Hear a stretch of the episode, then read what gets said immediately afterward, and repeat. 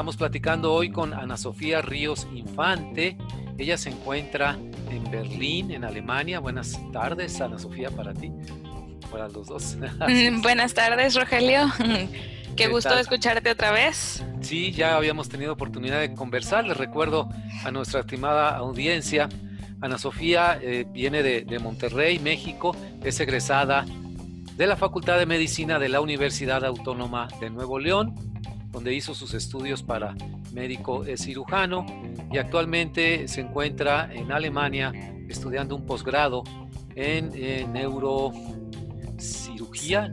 Neurociencias. Neurociencias, perdóname, ese es el, no hay problema. exactamente el perfil. Eh, dinos un poco de en dónde lo estás haciendo así brevemente. Eh, sí, yo estoy en la Universidad de Medicina de Berlín, Charité, eh, que pues es una escuela con mucha tradición acá en Alemania. Y, pues de hecho es uno de los hospitales que se está encargando de recibir ahora a los pacientes del COVID-19. Ah, eh, yo no, no estoy yendo al hospital actualmente porque acá estoy con un estatus de estudiante de maestría y, para ser médico pues tendría que hacer varios trámites, entonces no me ha tocado esa parte, pero pues por ahí estoy cerca. Sí, me imagino que tienes contacto con compañeros tuyos que por decirlo están en la línea de combate, de batalla, ¿no? De la atención hospitalaria, la atención ya médica con los pacientes directos, que es ahí la zona de, de mayor riesgo, me imagino, ¿no? Para, para cualquiera que esté en eso, enfermero, médico, técnico, radiólogo, etcétera. Sí, eh, bueno, acá en Alemania tengo un par de amigos que trabajan en hospitales, pero eh, estoy más en contacto con mis amigos eh, de México que están, por ejemplo, haciendo la residencia o, que sí ah, están en contacto muy directo. Em, acá, pues, por ejemplo, el jefe de mi laboratorio es neurólogo ahí en, el hospital de Charité y, justo nos estaban comentando la semana pasada que, ya hay varios pacientes eh, en estado crítico. Mencionó 18 en el hospital de, de acá de Berlín. Eh, que pues todavía no suenan así como muchos, muchos. Sí, eh, pero eh, que esperan el pico en estas próximas dos semanas. Vamos, vamos a ver qué pasa. Ah, ok, no, no hay la situación de que esté, como se dice en otros países, entre ellos Estados Unidos, de que esté saturado ya el sistema de salud, el sistema hospitalario. ¿no? Eh, pues parece que todavía no aquí en Alemania. Sé que la región más afectada es en el sur, eh, en, Bayern, en Bavaria. Eh, sí, pero por lo menos acá en Berlín todavía no se satura el sistema de salud. Y de hecho las, las reglas para los ciudadanos pues siguen estando un poco laxas a comparación de otros lugares pues la recomendación es que te quedes en casa, no puedes eh, salir con más de una persona a la vez eh, y siempre mantener la distancia de un metro y medio, pero, pero no han prohibido, por ejemplo, la salida eh, ah, completamente. Aunque ah, tú sigues, digamos, si lo quisieras hacer usando los medios de transporte o caminando, lo puedes hacer con toda libertad. Eh, sí, tú puedes salir a hacer ejercicio, puedes usar la bicicleta, eh, los medios de transporte funcionan, sí. Sí, sí, podría decirse, pareciera que como si todo fuera normal.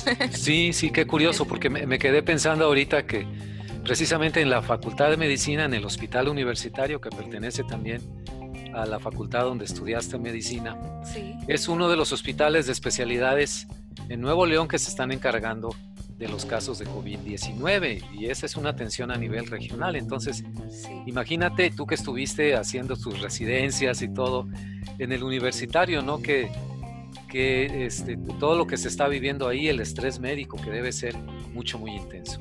Sí, claro que sí. Eh, bueno, afortunadamente el grupo de infectólogos que están en el HU son muy buenos eh, y sí he visto que, que se pusieron las pilas desde temprano pues desde que se empezó a venir el problema. Y, por lo que me dicen algunos amigos que están haciendo la especialidad ahí, eh, pues como que sí están cuidando mucho al personal médico. Eh, quienes ven a los pacientes tienen todas las medidas de seguridad y al parecer están bien armados, a diferencia de otros hospitales en los que he escuchado Que, que sí son carne como, bueno, ¿cómo se dice esta frase? Carne de cañón, así es, exactamente. Sí, Sí, sí, nada menos que un caso en una ciudad pues cercana a Monterrey, la ciudad de Monclova, Coahuila, aproximadamente a 200 kilómetros de la ciudad de Monterrey, donde en un hospital del Seguro Social, por la falta de, claridad en los protocolos de equipo médico para atender este tipo de casos, un, solo paciente ha infectado a más de 20 personas, entre ellos personal de, salud del propio hospital. Ya hubo incluso el fallecimiento de un médico en esa ciudad, lo cual es bastante lamentable porque eh, falleció también el paciente que, llevaba el, virus. Y todo esto te habla en un hospital público pues que carecía no tanto del conocimiento adecuado como del equipo en sí equipo especializado para tratar un, caso de esos. Es, fue un caso bastante lamentable te, te quería preguntar en ese sentido porque se ha dado una situación también muy específica eh, en España yo he escuchado muchos eh, testimonios de eso, de, lo que es el triaje o triage, no sé cómo, cómo lo, manejes tú, y exactamente eh, en, qué consiste este dilema al que se tienen que enfrentar los médicos. Bueno, pues mira, el, triaje en general es como la entrada al servicio de salud. por ejemplo, en un área de emergencias, Siempre antes de ver a un médico vas a pasar por el triaje, eh, que es, eh, eh, por ejemplo, en el HU lo que hacíamos era tomar los signos vitales, preguntar qué síntomas tiene el paciente y ahí es donde decides si tiene que ver a un médico general o si tiene que entrar a la sala de emergencias donde pues están más monitoreados todo el tiempo y los revisa un internista o un cirujano dependiendo de lo que tengan. Eh, o si les dices, eh, bueno, esto no es una emergencia, por favor eh, vaya a consultar al médico, ¿no? Ah, ok. normalmente el principio del triaje es que tú admites a, a las personas que están más graves. Sí, que, que están más graves para poder atenderlas. Eh, en sistema de emergencia, sin embargo, eh, se cambia un poco eh, la prioridad y lo que haces es admitir a los que tengan más posibilidad de salvarse. que, ah, bueno, no sé si se entendió bien la diferencia, pero sí, como en un estado normal atiendes a la persona que está más grave. En un estado de emergencia atiendes eh, posiblemente no al que está más grave, pero sí al que puede salvar, ah. porque a lo mejor el, el que está muy grave no tiene tantas posibilidades. No tiene tantas posibilidades. Se ha, se ha comparado, porque lo he visto en los medios, no sé si sea exacta o adecuada esta comparación con, con los hospitales de guerra de, en campaña, ¿no? que deciden según la gravedad de la herida de la persona si tiene posibilidades o no de recobrarse, ¿no? Creo que hasta lo hemos visto en películas de la guerra de Vietnam y así. ¿Es, es, es, precisa esta comparación? Es muy dramática, eh, sí, es muy dramática y en realidad eh, no la ves mucho. O sea, lo que pasa en casi todos los hospitales y lo que fue mi experiencia es que eh, pues sigues el lineamiento normal y admites eh, a casi todos y le das mayor atención al que está más grave. Pero si llega el momento en el que se colapsa el sistema de salud, pues ahí es donde tiene que empezar como esta decisión moral o ética porque pues no puedes, no tienes la capacidad para atender a todos. Eh, sí creo que no hemos llegado a eso. sí, esperamos. Me imagino que en un contexto de saturación de los hospitales, de imposibilidad de recibir completamente a todos, esta cuestión del triaje se debe volver pues crucial, el llegar a esos niveles pues dramáticos, en efecto, en una situación de esa sí lo serían. Eh, ¿cómo, ¿Cómo puede manejar un médico el estrés de tomar ese tipo de decisiones? Son decisiones pues de vida o muerte, aunque en plena justicia estrictamente hablando, en realidad estás diferenciando entre un paciente que está destinado a morir, por ponerlo en términos muy, bruscos tal vez, pero contra otro que sí tiene posibilidades de salvarse. Es un dilema, ¿no? Y, sí, definitivamente es un dilema y, híjole, no, no te puedo decir que, que yo a lo mejor tomaría la decisión correcta, eh, pero es algo que aprendimos durante nuestro entrenamiento, que es algo que crees que nunca vas a, llegar a necesitar o esperas no tener que llegar a, tomar la decisión. Eh, pero yo creo que cuando estás ahí en el momento y estás viendo eh, lo que está pasando, pues pues no es momento de tocarte el corazón y es momento de hacer lo que es mejor pues para la mayoría o pues sí. Sí, sí, sí, Aunque parezca una decisión fría, ¿no? Pero, pero tienes que tomarla, ¿no? Y si te toca tomarla a ti, pues hacerla de esa manera. Yo no sé si en tu experiencia de, de eh, residente eh, estuviste en, en, el área esta directa de urgencias y, seguramente sí pasaste por ahí, que, que hay muy poco tiempo para decidir y hay pacientes que llegan muy graves. ¿Cómo viviste esa experiencia? Eh, sí, bueno, la residencia es cuando ya estás haciendo la especialidad. A mí me tocó ah, la parte. Ah, no, no hay problema. A mí me tocó. Sí.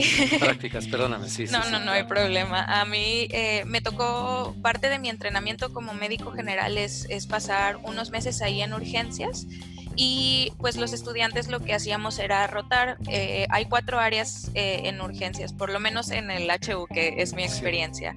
Eh, una es el área de consulta, que es a donde van los pacientes que no están tan graves. Otra es el área de trauma, que es a donde llegan personas con heridas, fracturas, ah. este tipo de cosas. Y la otra es la sala, que es donde se atienden los pacientes que llegan a lo mejor con un infarto o con una ah, embolia o cosas así. Y en la entrada a, urgencias está esta área de triaje y lo que hacíamos nosotros era estar rotando entre estas diferentes áreas y a veces nos tocaba estar en triaje.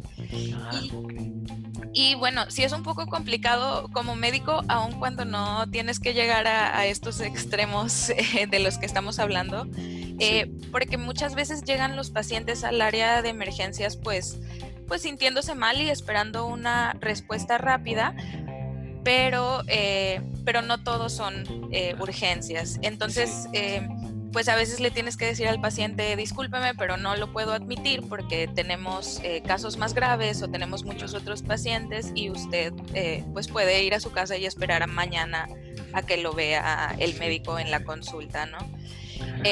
Entonces, bueno, ahora que, me preguntas eso y que recuerdo un poco esas veces que tienes que decirle al paciente, eh, ah, vaya, sí, no me puedo imaginar lo difícil que debe ser, pues, decidir entre, pues, quitar la vida y dar la vida, o sea, bueno, no, no, pues no quitarla, no quitarla, sino no, no dedicarle más recursos a alguien que ya no tiene eh, remedio, por ponerlo en esos términos. Es una decisión y dedicar esos recursos humanos, materiales, a alguien que todavía tiene posibilidad de salvarse. ¿no? Suena, suena cruel, suena directo. Yo me imagino que cada paciente cree que lo que a él está sucediendo en ese momento es lo más importante del mundo, ¿no? Entonces, eso ya provoca una carga de estrés para el médico lidiar con, con quien no te comprende, no entiende esa situación. Sí, claro. Y luego, pues normalmente las áreas de urgencia son áreas de mucho estrés porque hay muchos pacientes, en especial en los hospitales públicos. Entonces, eh, si llega alguien que no tiene una urgencia, pero que siente que se está muriendo, eh, pues eh, sí es, vaya, es, es complicado hacerles entender que, que, hay otras personas que necesitan más la atención.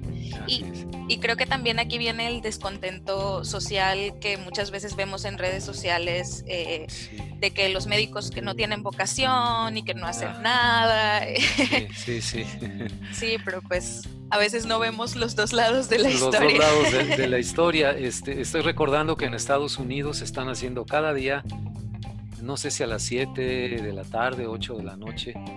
Eh, las personas que quieran hacerlo paran un momento sus actividades y salen a un balcón, a la puerta, y dan un aplauso por todo el personal de salud que está dedicado, médicos, eh, paramédicos, enfermeras, técnicos, radiólogos, anestesiólogos, todo, todo, todo el personal de salud. de limpieza también. De limpieza, entonces me parece un gesto muy, muy generoso, muy bondadoso de solidaridad y creo que esto, toda esta situación ha puesto sobre la palestra la importancia no solamente de pensar en los servicios de salud como estos grandes, gigantescos hospitales dotados de muchos aparatos. Esa es una parte nada más, la otra parte son las personas que hacen posible que eso funcione bien, el, médico, ¿no?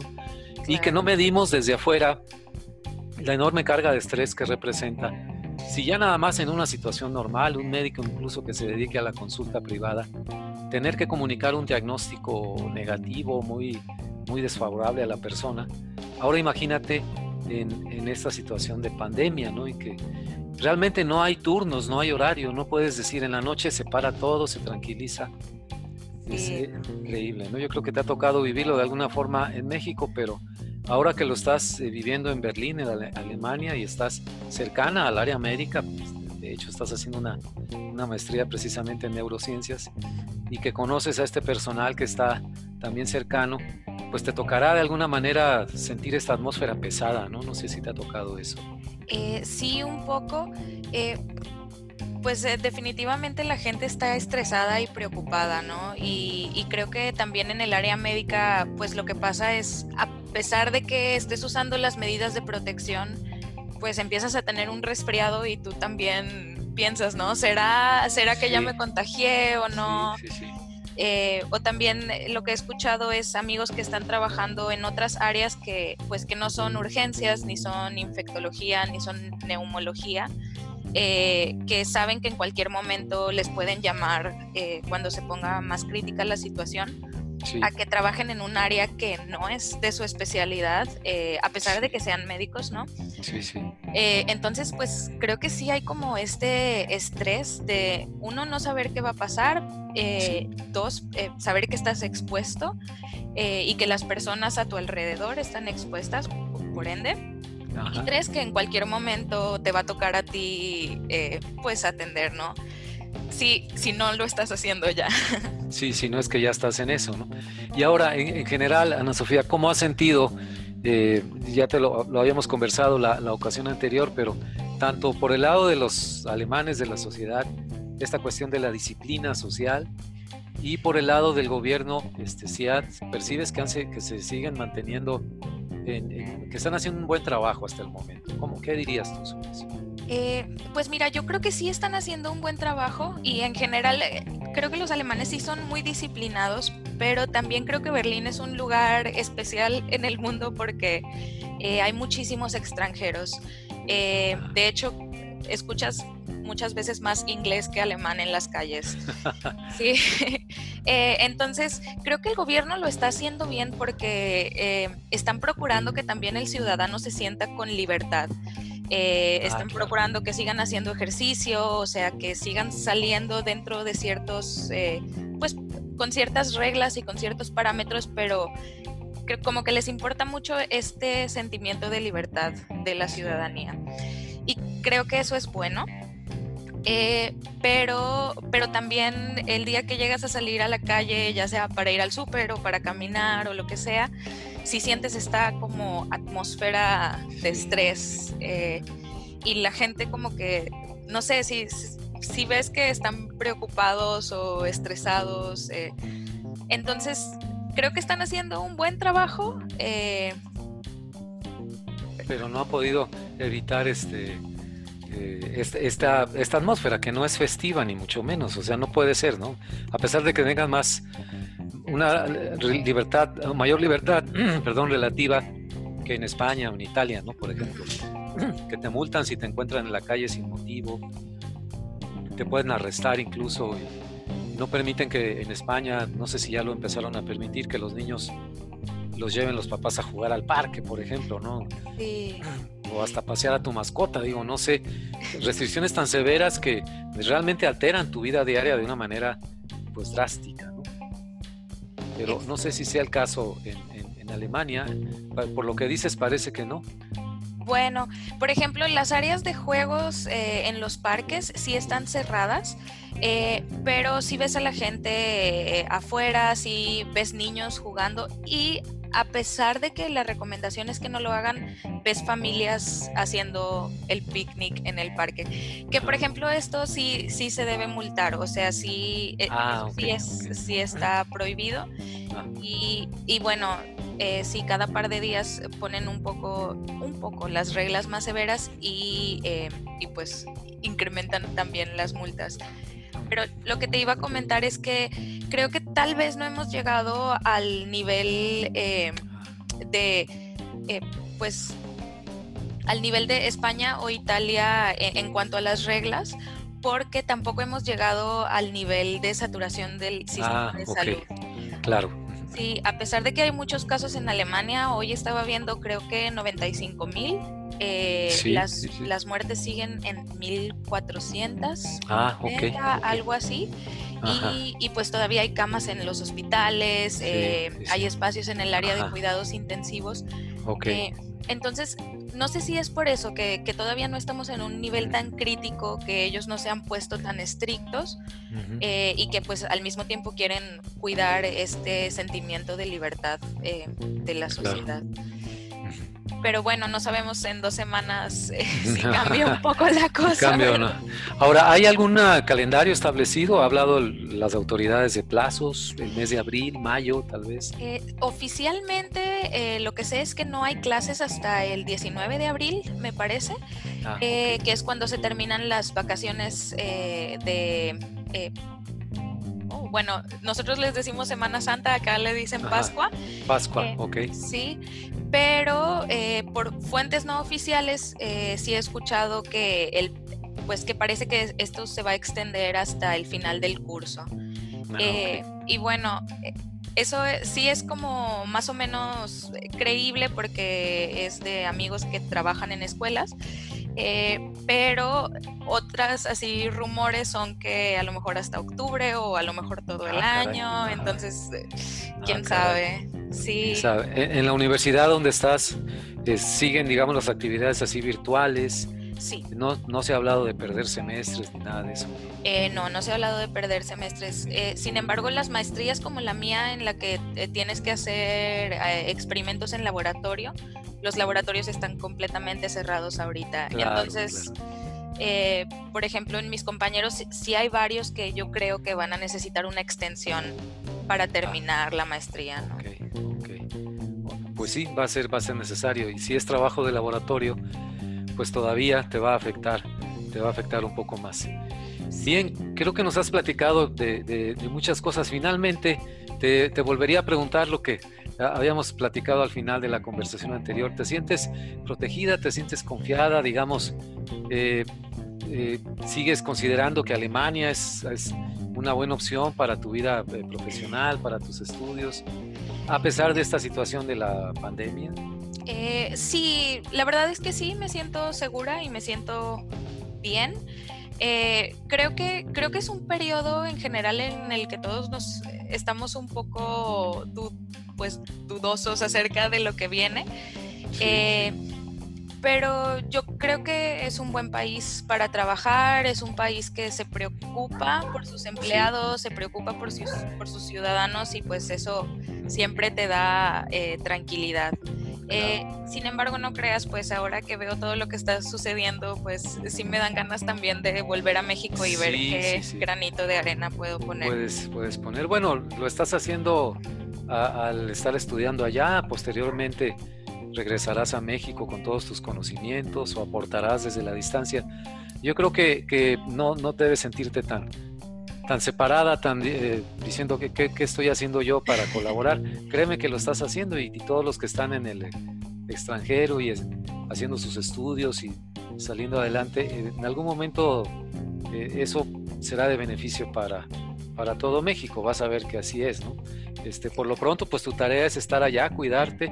También eh, sientes esa seguridad como, como mujer andando en la calle, por ejemplo, contra lo que se... Ah, bueno, bueno, eso es lo primero de lo que te das cuenta, es, es increíble. Eh, el poder estar caminando en la calle a las 10 de la noche sola y que nadie te moleste pues moleste es una palabra a lo mejor muy suave para algunas de las cosas que pasan en México, eh, pero es, una tranquilidad increíble. Es decir, creo que siempre donde estés te tienes que cuidar, eh, siempre hay gente mala, pero hay algunas cosas que están tan arraigadas en nuestra sociedad y eh, en especial este, pues esta manera de ver a la mujer que bueno, yo sí sentí el cambio pero... Sí, sí, sí, de inmediato. Sí. wow, me imagino, así es.